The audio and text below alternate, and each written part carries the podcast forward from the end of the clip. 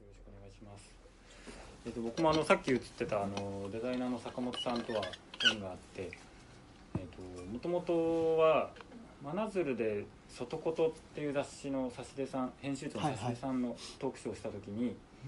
あの奈良にオフィスキャンプっていう面白い場所があるぞっていう話をしてくれてでその後にうちにあの宿をやってるんですけどゲストに泊まりに来た方があの奈良にオフィスキャンプっていうすごい場所があるって聞いてそこになんか仏のようなさ坂本さんという方がいるっていうことを聞いてあこれはもうなんか2回聞いたんで行かなきゃなと思ってあの全然仏ではないですけどあ本当ですか。東吉野村に行ってなんかいろんな人が人生相談しに来るっていう。あまあそうなんですよ、はい。まあ名物なんて言ったんですかね。まあ本当なんていうんですかね。兄貴的な。うんうんうん。面倒見がいいんですね。そうですね、感じの方でそれが2 3 3年ぐらい前ですかね。東吉野村に、まあ、全然あの縁がなかったんですけど遊びに行って、まあ、すごく、まあ、よくしてもらって、うん。でその後もう坂本さんがもう45回真鶴に今来てくれていてあの結構さいあの、まあ、この真鶴出版の活動をしてからなんか地方にすごくなんかいろんな人がいろんなことやってるなっていうのをやり始めてから知ったんですけど、坂本さんは結構最初の方にその他の地方でこうやっててつながった人っていう、えー感じの人です。でただもう初めて会った時から本当にこう考え方があの似ていてあの共感するところが多かったんですけどもうやっぱりこの「彼岸の都市観」を読んでももう本当に本当に同じことを考えてるなというか、あのそういうふうに感じてます。うん僕らは初初対面なんですよねあそうですさっきね、はい。あの1時間ぐらい前に初めてお会いしてそうしたらねあの今野さんが、はい。はい。ちょっと喫茶店行ってきて」って言ってね。2人ほっぽり出されたという。そうですよね。ね。打ち合わせは、まあ、いらないですとは言ってたんですけどあのなんか自然と、ね。そうそう。でねそこにねあの美濃岡さんも合流してくれて楽しい1時間。まあ不思議な不思議な1時間。を不思議な1時間。はいあのこのポルベニールさんにはあの1回だけあの行ったことがあってあの、まあ、真鶴も神奈川なんですけど神奈川って実はこう独立系書店と言われるこうセレクトしてる書店がすすごく少なくて、あの前は鎌倉にあのブックスモーブラさんっていう古本屋さんがあったんですけどそこもなくなってしまってあの2018年ここができるって聞いた時に僕の中ではあついに神奈川でみたいな感じの印象がありました、であのここに今野さんに初めてお会いしたんですけど真夏出版のことも知ってくれてたんですよね、はい、で今回この本がでできた時にあのメールをしたらトークショーもぜひっていう話をもらってあの今日ここに至ります。はい。えっと最初にえっと一応この本が僕の妻のあのともみの、えーまあ、生まれて真鶴に行くまでの流れとかも書いてあるんですけど、あの僕自身がどうなのかっていうのはここには書いていないのでせっかくなんで今日はそこをあのお話ししようかなと思ってます、ここを中心に。はい。えー僕はあのは1987年の山口県生まれで、えーなんですけれども途中から千葉に引っ越しをして、えー大学から東京に、え人暮らしをしていたという感じになります。で学生時代に奥渋谷にあるあの渋谷パブリッシングブックセラーズというちょっと長いあの出版社兼こういう感じの出版社兼本屋がありまして手前側に本屋があって奥に出版社があってでその場で作ってその場で売るっていうコンセプトで、えー始まった本屋さんです。でここができた、えーできてすぐの頃にまだ社員が2人とかだった頃にあの、まあ、学生インターンとして、えここで、え1年間働いていてこのもう今休刊しちゃったんですけど「ロックスっていう雑誌での広告営業とか後ろに置いてるあのフライターグっていうバッグがあるんですけどそのバッグをあの僕がつないでここで販売するようにしたりだとか、まあ、そういったことをやっていました。でただまあ、えー、と1年間しかなかったんでここでその編集のスキルとかっていうよりは一番こう、あの影響を受けたのは、まあ、当時あの代表の福井さんから福井さんと当時あの毎日一緒にお昼を食べるっていう機会があってなんかそこの方が、まあ、考え方とかいろんな影響を受けてるなというふうに思ってます、なんかその時に言われてたのが、まあ、起業することはすごいことだとは思わなくて人間関係のストレスに強い人っていうのは会社員に向いてて生きるか死ぬかのストレスに強い人は起業に向いてるっていう話とかこう聞いてで、まあ、ぼんやりとなんかいつかは起業したいなと自分で仕事を作りたいなっていうふうに思うようになりました。でただ当時も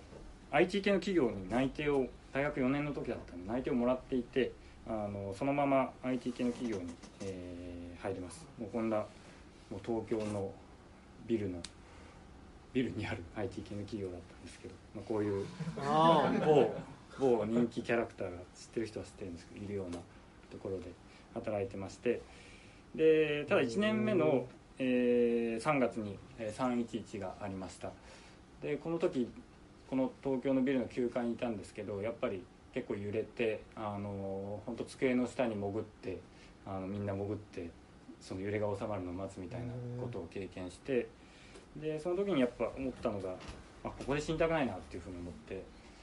でここで死にたくない生き方ってどうなんだろうなっていうふうにあの思うようになりました。でそこで始めたのが働きながら働くことについて考えるというあの活動でこれがあのワイプというリトルプレスになるんですけどサラリーマンをやりながらあの学生時代のメンバーと一緒にあの、まあ、生き方について探る、えートラベルマガジンを始めました。で、えー結構グローバルな感じでこうインドに行ってインド人の起業家に話を聞いたりだとか。でこれは2号目の作る前の時にあのユトレヒトという東京の本屋さんの方に、えーここが渋谷光栄の8階にある展示場なんですけど、まあ、ここであの展示をしないかという話をいただいて、まあ、この場所であの展示をこの場所でインタビューをしてこの場所で記事を作ってそれを展示してあの来てくれた方に感想を書いてもらうとか、まあ、そういう展示をしたりだとかこれは3合目デンマークを特集してデンマーク人にインタビューをしたりっていうことをやりましたね。で、えー、とこれを通して思ったことがもっとリスクを取って生きてもいいんじゃないかなというふうに思って、まあ、やっぱりサラリーマンをしてると周りもみんなサラリーマンをしてる方ばかりなんですけどこの活動を通して、まあ、インドの人であったりデンマークの人であったりあの日本の人でもサラリーマンじゃない生き方をしてる人にインタビューをしてなんか実はそのサラリーマンっていうのは本当に一部の生き方であってそれが全てじゃなくてもっとみんなリスクを取って生きてるんだなということに気づいてで、えー、と会社を辞めて、まあ、一回フィリピンを経由しながら真鶴に、えー行きました。でえっと実はこの4人編集メンバーいるんですけど全員会社を辞めてー。今チリチリになって一人はフランスにいたり一人は農家になってお米を作ったりとかみんな変わった生き方をしてます。で、えー、と真鶴がどういう場所かと言いますと,、えー、と今鎌倉なんで、まあ、この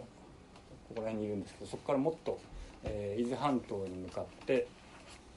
そこにちょこんと飛び出る半島がありまして上から見るとこういう感じで。このここの半島の先端はお囃子って呼ばれるあの森になってまして人が住むことはできないんですけど一番中心はこの港があって上から見るとこういう感じの、えー眺めがあります。で僕らが好きなのはあの路地のことを瀬戸道って真鶴で呼ぶんですけどこの瀬戸道がすごく張り巡らされていて、まあ、坂が多い町なのでそこに無理やりこう家を建てるとあの道が細くなるというのでこんな感じの瀬戸道がたくさんあります。でこれが実はあの偶然できた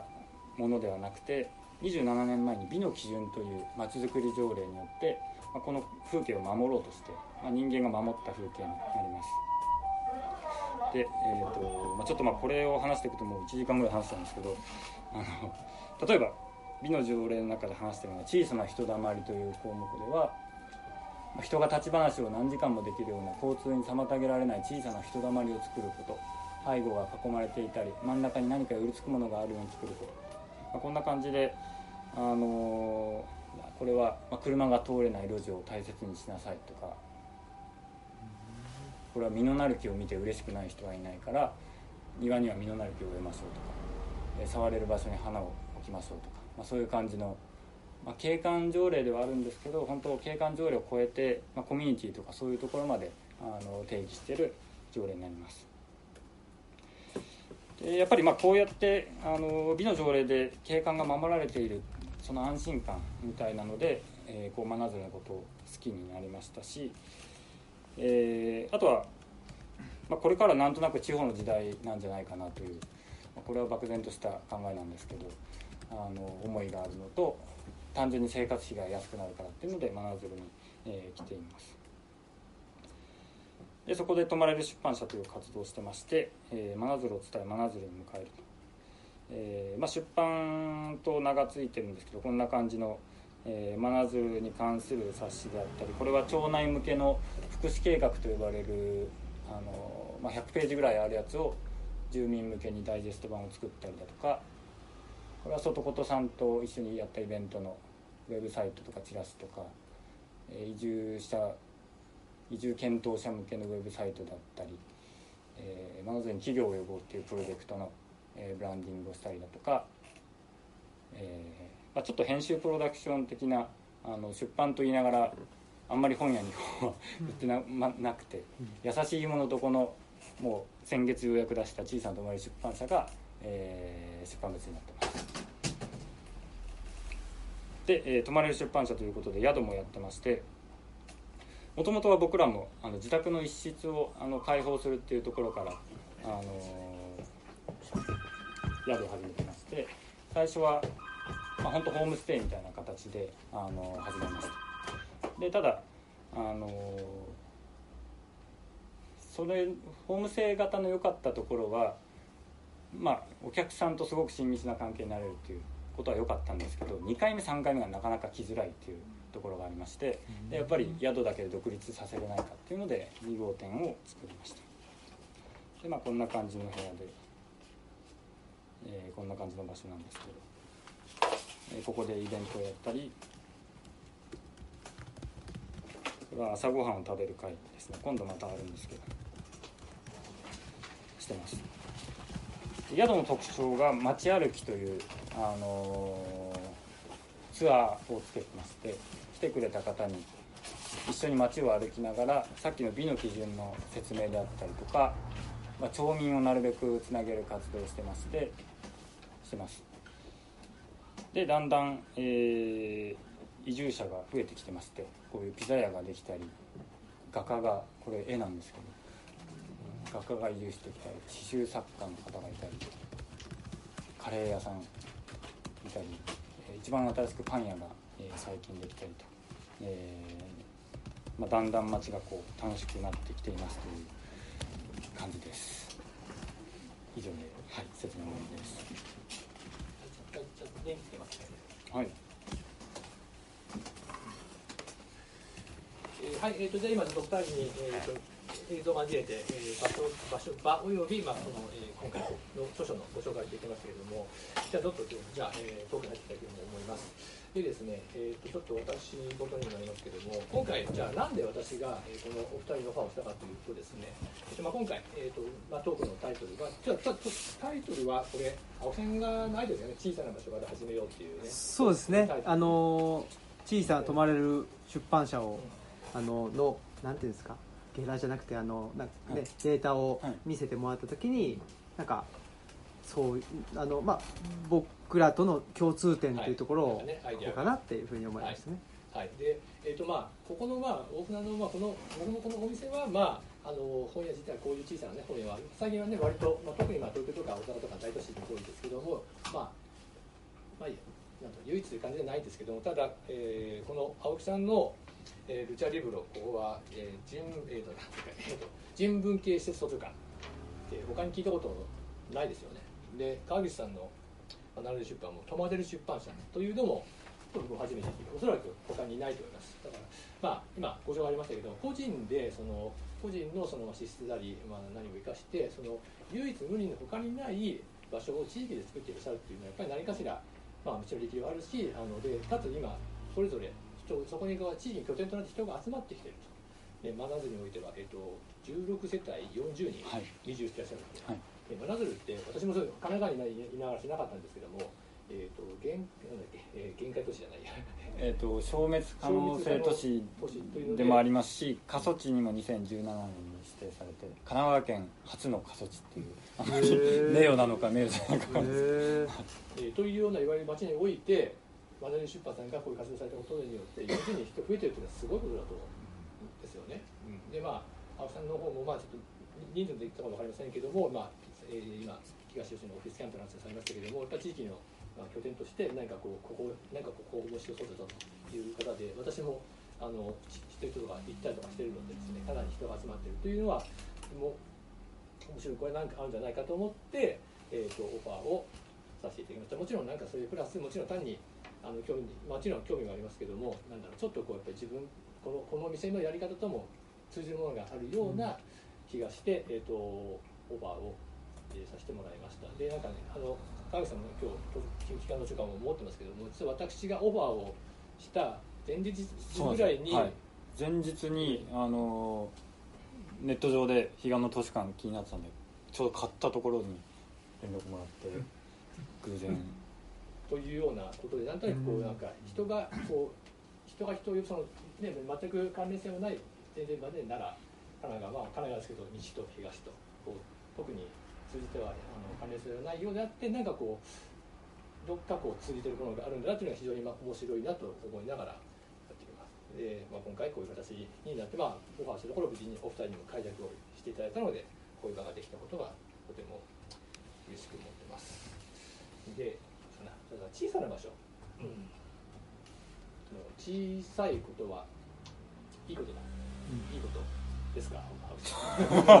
無理やり。無理やり。そうですね。その多分このポルベニールさんもそうだと思うんですけど、まあ、風通しがいいっていうところは僕らもあのえーのテーマでもあって風通しってすごく結構この中に言葉として何度か出てくるんですよね。ねそう出てくるみたいですね。全然覚えてなかったんですけど。でもやっぱ風通しってすごく大事だなと思ってて。だから逆に言うと風通しが悪い社会えーだなというふうに感じる部分があってそれって何かっていうとなんかいいなんていうんですかね。これ自分が本当はこれが好きなのにこれ好きって言ったら相手がどう思うかとかなんかそういうなんかそのそん、まあ、いいわゆる今の言葉で言っちゃうと忖度とかなんかちょっと忖度っていうのかな？なんかちょっとねその変な気遣いみたいなところをしちゃってるとなんかそういうのって僕はやっぱり本当のことをある程度まあ腹割ってっていうんですけど腹割って言い合えるような関係っていうのがすごく大事だなと。でそれを関係の上に、えーコミュニティがあったりあの家族があったり、えーっと社会があったりしてそういうのって風通しがいいなというふうに思っているのでなんかその、ね、腹を割って話せるとかそういう場を作りたいなっていうふうに僕は思ったんですね。その時にやっぱり国会議員に立候補しますとかいうことじゃなくて まずは自分のできる範囲でやりたいなそういう時もそれは必然的に小さい場所になるなということも思ったし、えーっとあとはまあ僕らのやり方としては自分たちの本を開くこれ結構なんか人に聞く人が聞くとなんかそそんな恥ずかしいことよくできますねみたいな感じで言われたりするんですけど まあそうですね。僕らもあのこの本の2章で言ってますけどこもることで開くことができたっていうところはすごくその小さいっていうこととかやっぱり人口が少ないとかあとはあの村に行くまでにハードルというかがあるからよっぽどじゃないと人は来ないわけですよねうちに。そういうところでなんかねヘンリー・デビッド・ソローも森の生活の中で言ってましたけどやっぱりねその都市にいるとなんかどうでもいい社交が多いと。で森に越したことによってその人との出会いの質も上がったし質っていうのはやっぱり出会いたい人と出会う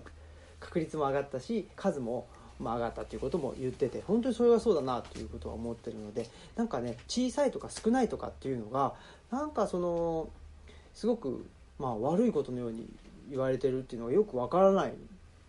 ですねそもそもが。っていうことは思いますね。あのもう本当同じことをこの本の中でも書いてるんですけどあの小さいっていうことが結構やっぱり悪いことって言われることが多いんですけど、まあ、最近はその、まあ、本当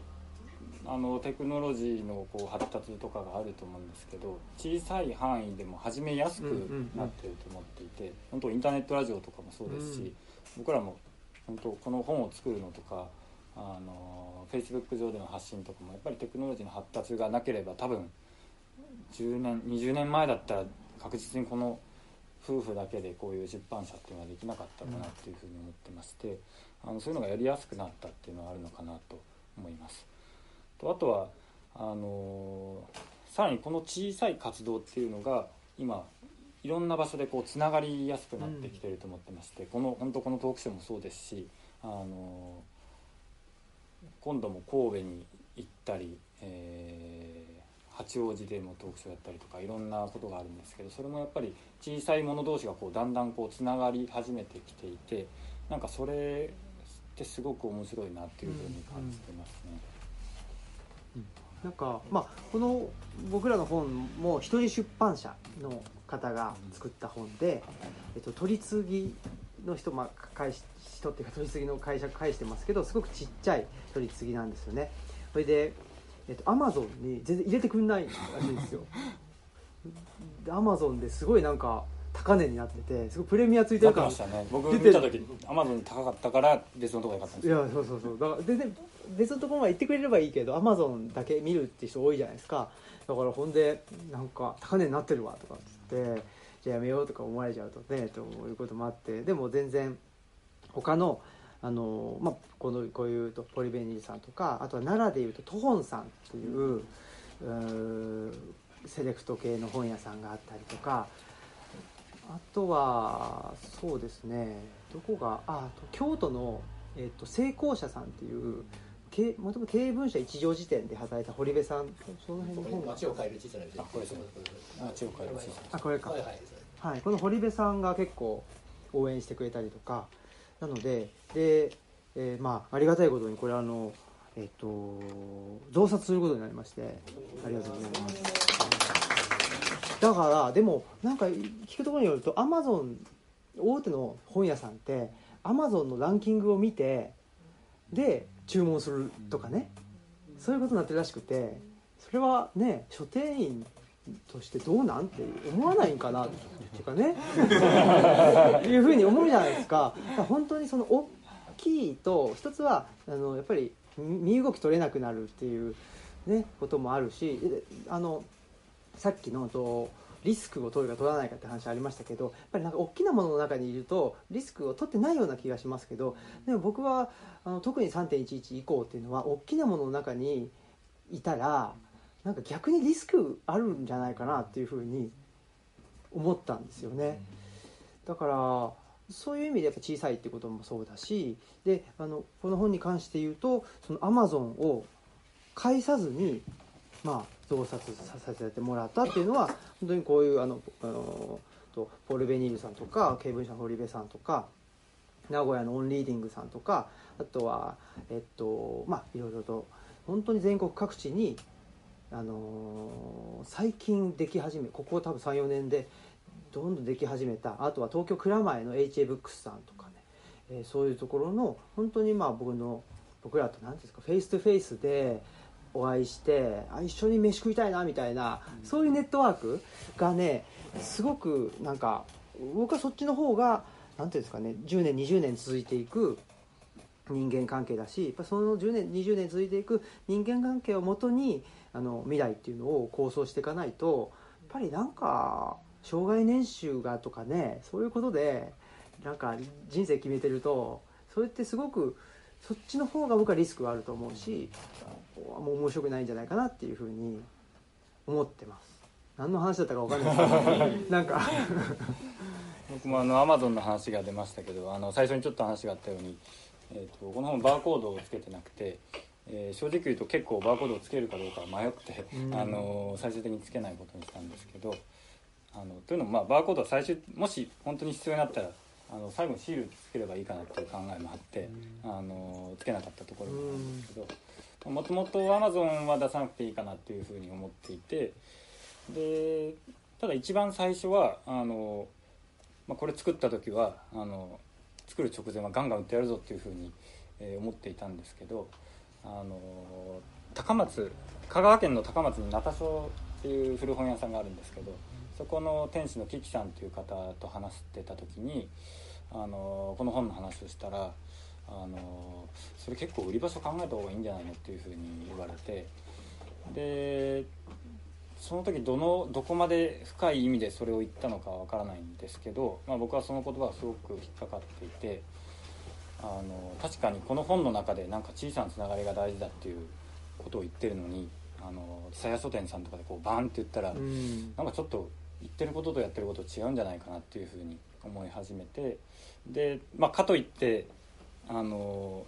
会ったことがあるところだけとかだとちょっと成り立たないなっていうふうにまあいろいろ悩んで最終的にあの小さなあの顔の見える書店だけで売りますっていうふうにあの決めて、まあ、こういうあのポルベニールさんであったりあの店主の顔が見える本屋さんっていうのを中心に営業してあの販売しています。なんかやっぱりこういうでそこでさらにあの、まあ、今回もそうですけどつながりが新しいつながりが生まれてあのつなが生まれ生まれていけばいいなというふうに思ってます、うん。はい、三十数点ぐらい？で今そうですね。三十数店舗ではいですね。ね。あのなんか意外と神奈川が少なかったです。あのリストいただいたんですけど、はい。意外と少なかったりして、はい。うん。神奈川そうですね。まあ、真鶴は今ま地元なんで、ね、別あと小田原の平井書店さんぐらいですかねはいそうですねだからまあ、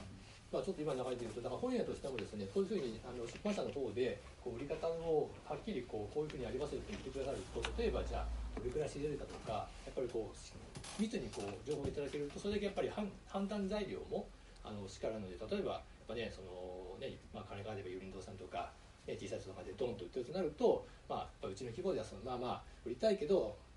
ちょっとまあ少なめかなぐらいに思ったりするんですけども、まあ、今湘南地域ではぶっちゃけうちだけ。そうですね。はい。あればじゃあうん例えば今日、ね、こういうイベントがなればじゃあドーンと知れますみたいな判断が。あのやっぱりあのまあ商売としてもそれはありがたい。あの結果的にその深いあの太いか太いねあの関係ができるという点ではあのそういうありがたい考えをだなというのはまあ店としてもねそれはある部分は当然ありますね。うん。僕もそのあの僕の師匠の内田先生喋っててやっぱり本は手売りだよって言ってううん。ん、だからもうフェイス2フェイス、まあ、こういうイベントであったりとかそういうして本当に顔の見える関係から、まあ、本ねあの買ってくれてありがとうございますっていうところからやっぱりやっていくもんだよというふうにも言って言われててそうかなというふうにも思いますけどやっぱりこういうイベントをすると本当に、まあ、どういう方々がね、えー読んでくれてるのかなっていうのも分かりますしね。あとはその最近この年末年始で寅さんをめちゃくちゃ見てましてね、第1作から見てて二十何作まで来たんですけど 寅さんスタイルで行きたいなっていうもうその全国ツアーするっていうのと あともねもうその路上でねあのーなんですかあのた単価売でねう売ってくみたいなああいうところに僕は戻っていきたいなっていうのも思って寅さんとかですね小沢昭一さんとかですねえー、毒まむ三太夫さんとかねああいうもうなんですね、えー、と A さんと,、えー、となんか A 六輔さんとかもうお亡くなりになっちゃいましたけどやっぱりあの辺のですねなんて言ったらいいんですかね。やっぱりこういうそのテクノロジーもありつつもやっぱりその人の持ってる身体性というかやっぱり face to face っていうところのもうこういう空気感とかも大事にしつつっていうので両方そのなんですかねここではあのインターネットラジオ。うん。ここではライブと。そういうのを2つ組み合わせていける時代うん。だなっていうことは思いますね。う本ん当そうですね。あの多分本の役割自体が結構昔からこう変わってきてるなと思って、もう今本当情報をただ伝えるだけならインターネット上であの、うん伝えればいいだけ。なのにあえてこういう本にするっていうことはやっぱりこれを介してこうつながりができるとかなんかそういうところが大事になってくるんじゃないかな。って思いますね。そうですね。だからなんか最初にねおっしゃってたけどさ1987年。生まれて、はい。僕83年なんですよね。で大体大体同じなのかちょっと違うのか微妙なんですけどやっぱり3.11っていうのは結構僕にとっても大きくてでも実家は埼玉ですけど当時大阪にいたんですね。でね多分そのその時3.11どこにいたかで何を感じたかっていうのがすごくなんか違いとして出てたのが面白いなと思って、えーね、その時に、まああ、こうこういう生活こここで死にたくないなって、はねはいね、思ったってとこですよね。はい。僕は揺れ自体はそんなに大きくなかったけど入ってくる情報がうん。よく分かんなかったんですよ、はい。だしなんかなんですかね東電がスポンサーになってたら出せない情報があったりとかするじゃないですか。これってちょっと危なくない？って思ったんですよね。ほんであのやっぱり自分たちが言いたいことを言える場所っていうのを確保しなくちゃいけないと思ってインターネットラジオを始めたっていうところがあって なんかやっぱ3.11でねあったっていうのは日本全体の共通経験としてあるんですけどその時にどこにいて、まあ、その人が何歳ででっていうところでなんかねそこで営業を受けてはい。次の一歩をどう踏み出したかっていうところでがなんか2人とも違ったっていうところなのかなっていうのは。なんかでも311からもうすぐ10年ぐらいで結構やっぱりあの時の影響が影響というか結果がよりこう最近現れ始めてるなっていうのをすごい感じますね、に、うん。やっぱあの後にフィリピンに僕は行ったんですけどフィリピンとかにもぱり結構その原発とか怖いから家族で移住するっていう方であったりとか、えまあ、そういう方が結構いてあの多分あんまりその、まあ、もしかしたらマイノリティかもしれないんですけど、まあ、結構な数があの経験を受けて、まあ、自分の行動が変わってるというか、うん。感じはありますね。ですね。だからそういう意味ではやっぱりなんですかね今面白いのが地方にあるっていうのは一つはその3.11っていうのを直接ないし間接か分かんないけどやっぱり何らかのなんですか自分の意識っていうのが変わった人たちがなんか一箇所にどっかビューって行くんじゃなくてそれぞれのやり方で地方に点でバラバラに行ってるのでで地方地方もそのあーなんですかね抱えてる問題が違うじゃないですか。はい。でその抱えてる問題に向き合ってるからなんかねすごくそのなんですかやり方がそれぞれ違うから面白く感じる、うん。でもねやっぱり僕も久しぶり東京とかに来たりすると人も多すぎるしししんどくなっちゃうわけですよ。ですごい無関心じゃないですか。で無関心じゃないと言えないっていうのはすごくよくわかるし満員電車でねあんなに満員電車の時にねあこの人ちょっとあの何？とつ疲れてそうだなとかね。関わってられないじゃないですかそんな無関心になるスイッチ切るっていうのはすごくわかるんでもう仕方がないかなと思う反面やっぱりあの、まあ、小さい大きいの話で言うとその適切な環境と適切な生物の数っていうのはやっぱあると思うのでやっぱりそこで体が楽に感じる方をに向かっていくっていう方があの生き延びやすいんじゃないかなっていうのは思ってね。僕もあの真鶴来てからたまに東京に行くと人酔いするようになって、うんうんあまりに人が多くて品川駅とかもこうバンバンこう人が来るんでなんか前よりもこう人とすれ違う時にちゃんと見るようになってるんですよね、うんうん。それであまりに多くの人がこうすれ違うそれで酔っちゃうんですよね。そうなんですよ。びっくりしましたね。最初やっぱ1年ぐらいの時は東京行っても別に何もなかったのが、うん。2年3年経ってくるともうどんどんあのあそこにこう違和感を感じてしまうというかっていうのはありますね、うん。で逆にあの彼岸の図書館の中にも出てきますけど関われる余地が地方はあるというか、んでそこが本当に面白いなと思ってあの僕らも真鶴に来て最初にあの不便だなと思ったのがパン屋が、まあ、美味しいパン屋がないことと、うん。あの美容師が美容室がないことっていうのは、まあ、あるんですけど自分たちが気に入るあのものがなかったんですけど、まあ、数年経った時にパン屋をやりたいっていう方が移住をしてきてで、まあ、先月ついに先々月かなオープンしたりだとかあの美容室にしてはあの僕らの知り合いの東京で美容師をやってた方に月に2回真鶴に出張美容室っていう形で来てもらってあのもう90年ぐらい続くすごいレトロな美容室があるんですけどそこの一席を借りてあの業者に来てもらって出張ゲストやってもらうっていうことをやっててなんか本当そういう不便なところがあるからこう自分たちでそれを改善しようとしてなんか暮らしを作れるというかなんかそういうところはもう本当に本当に面白いなって思うんですよね、うんうんうん。もっとみんな来てくれないかなっていうふううに、ん。本 当思いますね。ね、でまああのその3.11のことであるとか、ね、その街に対する違和感っていうのは多分共通してるんですけどやっぱり共通してないところとして真鶴という街っていうのと、はい。東吉野村というねそこはまあ言い悪いじゃなくてやっぱり違う部分があるのかなというふうには思ってて、えっと、さっきおっしゃってたことで言うと移住者の方に関して言うとうルチャリブロっていうのは、えっと、人は来てくれてるんですけどメインで来てくれてるのは、まあ、関西の人とか遠くからももちろん来てくれてはいるんですけどあんまりそのルチャリブロをきっかけに移住しましたとかいうことってなくてそれなんでかっていうとやっぱり仕事がないんですよね、うん。一言で言うと。大きいですね仕事は、うん、で僕は、えっと、引っ越す時にちょうど、あのー東吉野村村内じゃなくてそこから、えっと、車で20分行ったところに電車の駅があって、灰原駅ってところあるんですけどそこに、えー障害者の人の就労支援をする事業所ができるんでできるという話があってで僕は教育関係に勤め勤めてたって関わってたわけですけどなんか偏差値を上げるとかなんか、えーよりいいレポートを書くとかそういうそのなんかノウハウみたいなことってあんまり本質的じゃないなと思ってたところがあってそれよりもやっぱりその人のなんかやりたいけどできなかったこととかもしくはその人が、うん、本人は気づいて気づいてないけど向いてるような、まあ、ことそういうポテンシャルがあることを、まあ、エンパワーメントするということがやりたいなと思っててそれがちょうどその障害者の就労支援ということとすごく近かったのででそう、まあ、いわゆる福祉の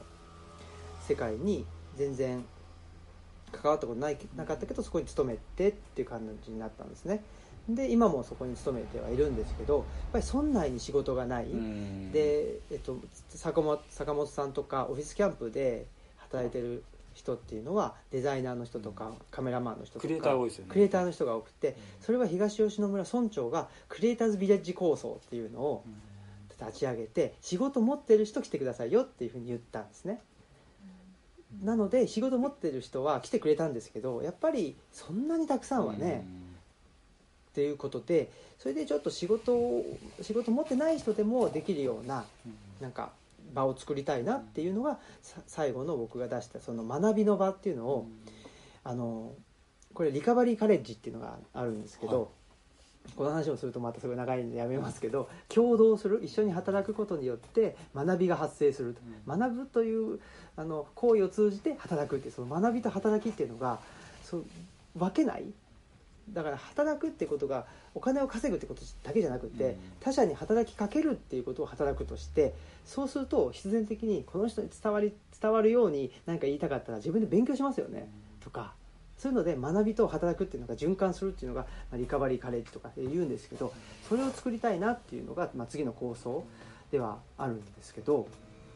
真鶴はなんかね聞いてると、はいおしゃれじゃでいいっすね。いやいやっぱり仕事問題っていうのはあありますってあの一応、まあ、東京まで1時間半ぐらいなんで通う人は通ってもいるんですよ。移住者でやっぱもう半分ぐらいは通ったり、まあ、東京じゃなくても横浜であったり小田原であったりっていうあの通いながら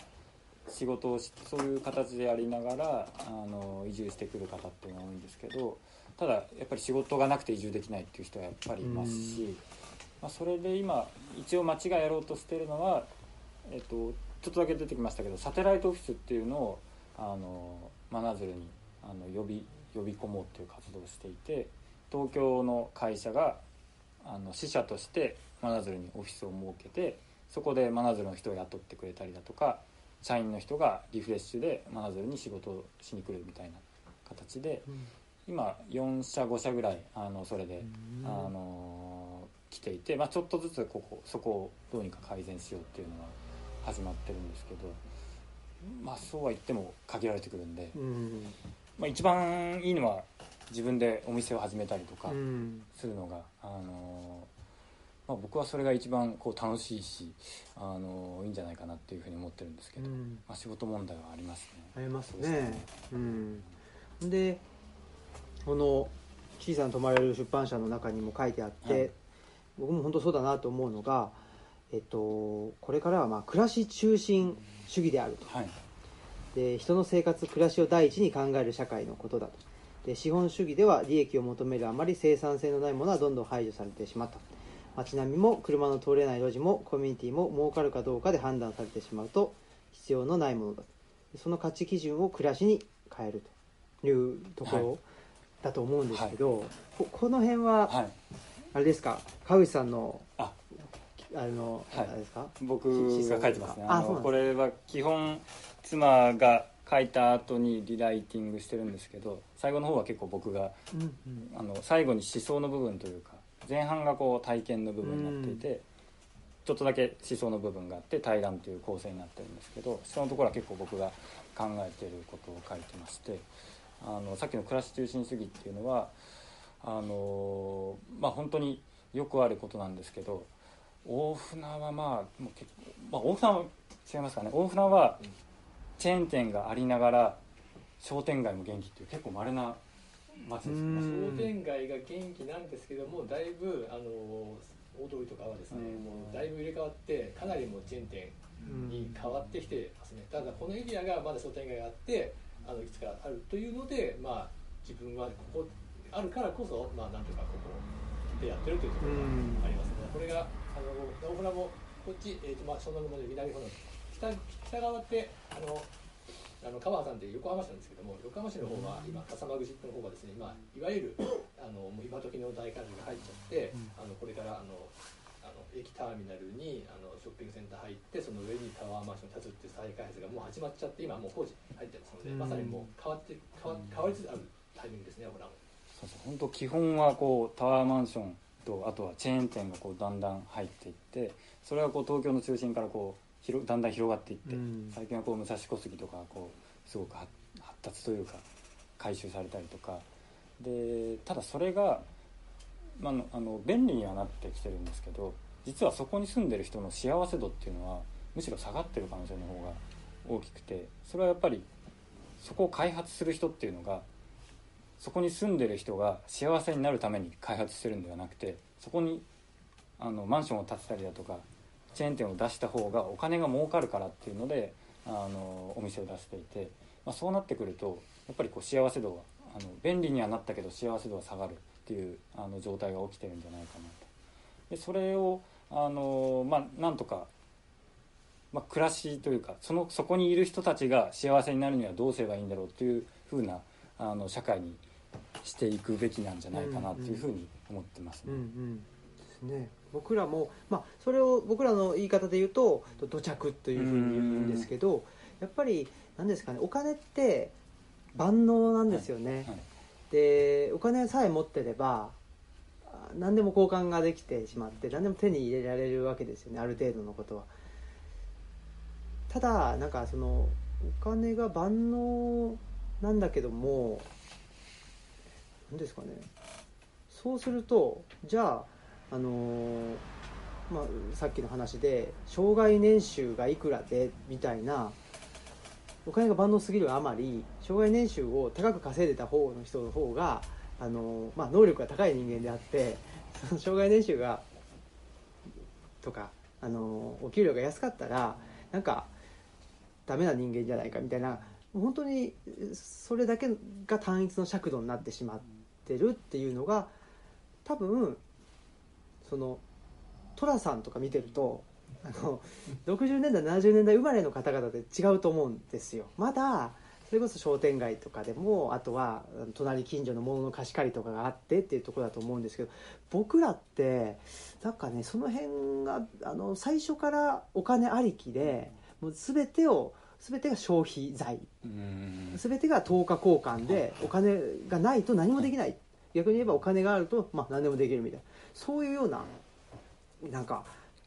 あの時代に生まれている気がしててだから逆に言うとそのそのまあ僕なんかが寅さん見てて面白いなって思うところっていうのはそこでそのお金じゃない部分を取り戻したいなっていうところうん。ですよね。でお金じゃない部分って何なのかっていうとそれは地域ごとに多分違っていて山村のお金じゃない部分のあり方コミュニティのあり方も違うだろうし真鶴、まあ、港港港ですね。はいですかね。港町でいいんですね。のあり方って多分違うし、まあ、なりわいも違うし制御も違うし多分人の気質も違うしっていうところだと思うんでそれが何がいい悪いじゃなくってその村に住んでるから遅れてるとか港町に住んでるからなんか、あのー年収が低いとか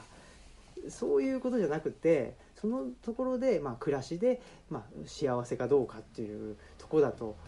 うんですよね。だから僕らもしその彼岸の図書館とか言ってますけど別にまあ志願であるところの資本主義社会を否定してるわけじゃなくってそこは本当にさっきの、あの使えるものは何でも使う。AI でもね、あのーうん。インターネットラジオでも使う、はい。だけどやっぱりお金じゃこここはお金とかデジタルじゃない方がいいよねっていうところこういうライブとか、そういうものはあとフェイス2フェイスでやっぱり一緒に飯食う方があのいいよねとかそこはそこでやっていくっていうところなのでなんかね AI 美空ひばりはどうしようもないですけど AI と寅さんを両方をどっちがいい悪いじゃなくて両方を同時同時並存させながら持つっていうこれ合わせちゃダメなんですよ。AI トラさんしちゃダメなんですよやっぱり。と思います。AI とトラさんを両方持ってるっていう状態がなんかこれからの生き方だなっていうふうに思ってて、まあ、それを それをなのかな土着と呼んでるというかででほらさっきのちょちょっとだけ話した時に消防団の話したじゃないですか。ななんかねそのあの狭いコミュニティのうん。悪しき代表として消防団よく言われるわけですけどね。し消防団って入ってる方います？あいないですよね。ねえ。そうですよね。入ったんですよ。僕も入ったし。僕も入ってるね入ってて。やっぱりねあのーなんでしょうね。そういう遅延血縁とかそういう面倒くさいもんじゃなくて個人主義でっていうところでやっぱりやってきた。ね。あの人間だし、えーね。っていうんでそうするとそこにやっぱまた戻るというかね、うん。コミュニティっていうのにまた一から入っていくっていうのはなかなか大変なので僕はその土着人類学という研究だと思って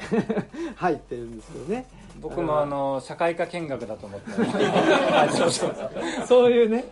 やっぱりそのコミュニティにいきなり、はいなんですかね。じゃあ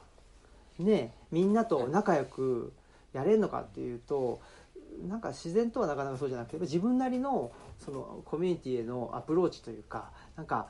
あの接続の仕方っていうのがあのないと、なかなか誰でも彼でも移住いいですよハッピーですよみたいな移住すればも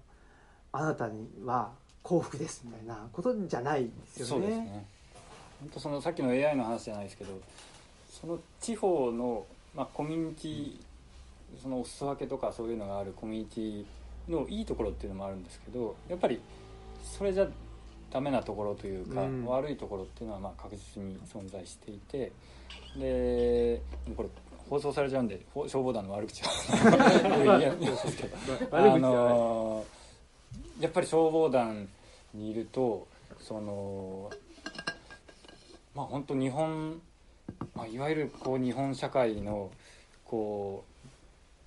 うなくしていった部分というか効率化のためにいろいろ排除していった部分がまだそこにきれいにそのまま残ってるっていう感じがあって、まあ、それが全部正しいとは思えなくて、まあ、何かしらこうバージョンを上げないといけないと、まあ、同じものではいけないと思うんですけど、まあ、かといってその効率化を求めすぎてる社会っていうのもちょっとそこは違うんじゃないかなって思っていてまあこうあの消防団をこうバージョンアップするような、うん。そういうコミュニティが多分必要なんじゃないかなっていうふうに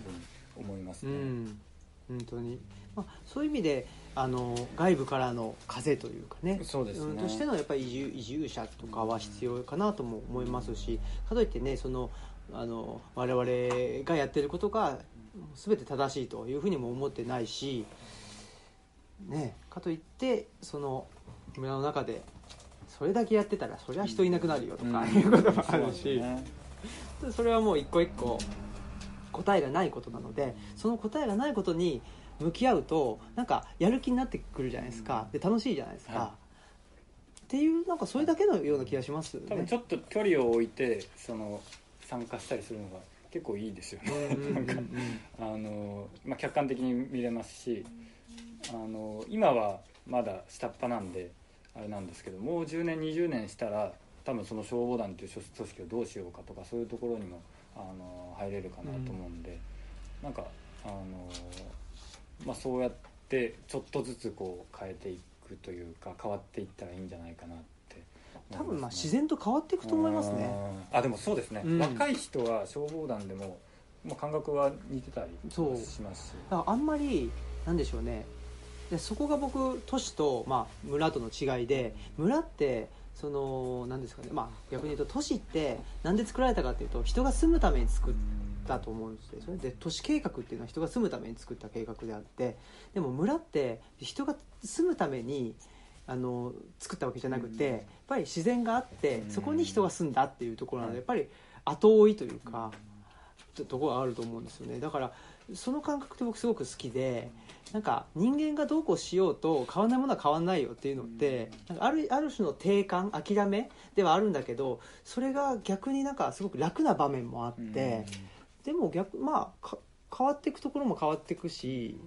っていうふうに思えてる自分がいてそれがなんか肩の力が抜けるというかね自分たちで変えなきゃいけないんだとかいうふうにあんまり思ってない。まあ変わるんじゃないっていう。季節も変わるしみたいな。そのぐらいの。なんかそういう意味で言うと僕らもあのこの本の最初にも書いてるんですけどあの町のためにっていうことでこう活動はしてなくて、まあ、まずは自分たちが好きな場所で好きな仕事をやることを目標にしようとでその結果としてあの町が良くなったら、まあ、よりいいよねっていう考え方をしていてでそれはあのやっぱり町のためっていうのを一番の目的に置いちゃうと町ってやっぱりこう思い通りにいかなかったりだとかもう抗えないこう大きな波っていうのもあったりするんでそこでこうなんていうんですかねこうやる気がなくなるというか、えーまあ、無力さを感じてしまうところがあると思うんですよね。ででも自分のためっていうふうにやってるとあの、まあ、結果的に良くなったらあ良かったなっていうふうに思いますし移住者も別に移住者を増やすことを目標にはしてなくて、まあ、たまたまこうあの移住者が増えたっていうだけであのそれが自分たちにとってこう心地よいあのやり方かなっていうふうに思いますね。で本当彼岸図書館にも書いてましたけど移住じゃなくてひあの移住っていう気持ちでひあの引っ越しというかしてないっていうふうに書いてたじゃないですか。そうです。だからまあもうこれも諦めて移住移住って言ってるんですけど、移住っていう言葉ははい。使いたくないというか、単なる引っ越しっていうふうに思ってたし、はい。移住の中に込められてる意味っていうのはすごく、まあ、広告代理店的な意味でその都市から村に移動することを移住と呼んでなんかそこにまあえ多分3.11以前だったらなんか田舎暮らしみたいなあーことの意味を込めてただろうし3.11以降はもうもうちょっと違った意味でのなんか移住っていうでそれでまあ促進させようっていうようなことなのでそういうことじゃないんだけどなっていうところでねなんかあんたらが使ってる移住じゃないよっていう使ってる言葉の。か格好的な移住なんですよね。そうですね。そうそうそうそう。こういう小さな小さな抵抗がですね あの込められていると。それでね絶対移住なんて使いませんとかっていうと角が立つんで その辺はですねち小さく抵抗するっていうかねなんかあの何でしたっけ？牢屋に入れられたねあのえー囚人がなんかあの味噌汁を垂らしながらスプーンでか壁をこう。脱獄するみたいな。そのぐらいのもう小さく小さくっていうイメージでやってます。僕らもちょっと話が変わるんですけどこの本の掛け率っていうのを通常よりもかなり、えーとえーひどっち低めというのかな、えー、と書店側の利益があるようにしてましてあまあ、僕らの一冊がこう変わったところで書店さんがどのぐらい変わるかわからないんですけどあの、まあ、本当小さいながらも一応自分たちの姿勢を示すというか、うん。あのまあ、その結果としてちょっとあの値段は高くなっちゃうんですけどこれが多分今の、まあ、このスタイルでのなんていうんですか、ねて、正常な価格というか、あのなのかなっていうふうに思ってます、まあ、本当に小さい抵抗ですけどそうですね。やってます。あの書店で見てるとあの本当にだから書店のことまで考えてその設計をしてくださってまた味方おっしゃるようにじゃあこれと、えー本体2200円。税込みで2420円、まあ、もしかしたらまあ単純にボリュームだけ見れば若干高いのかと思えるかもしれませんけどもまあ料理まあ作り作り込みですとかあの内容等を見るとですね。あの、まあ、私が言うのもなんですけど全然高いとは思いませんし結構まああの業界の人なんかにもちょっとみまあまああの職場から出版社の人なんかも来るんですけども結構納得。あ本当ですか？納得してますよ。はい。納得のお値段納得のだというふうなあの編集経験の中い人なんかもおっしゃおっしゃっているのは僕も聞いてます。ということでちょうどちょうどで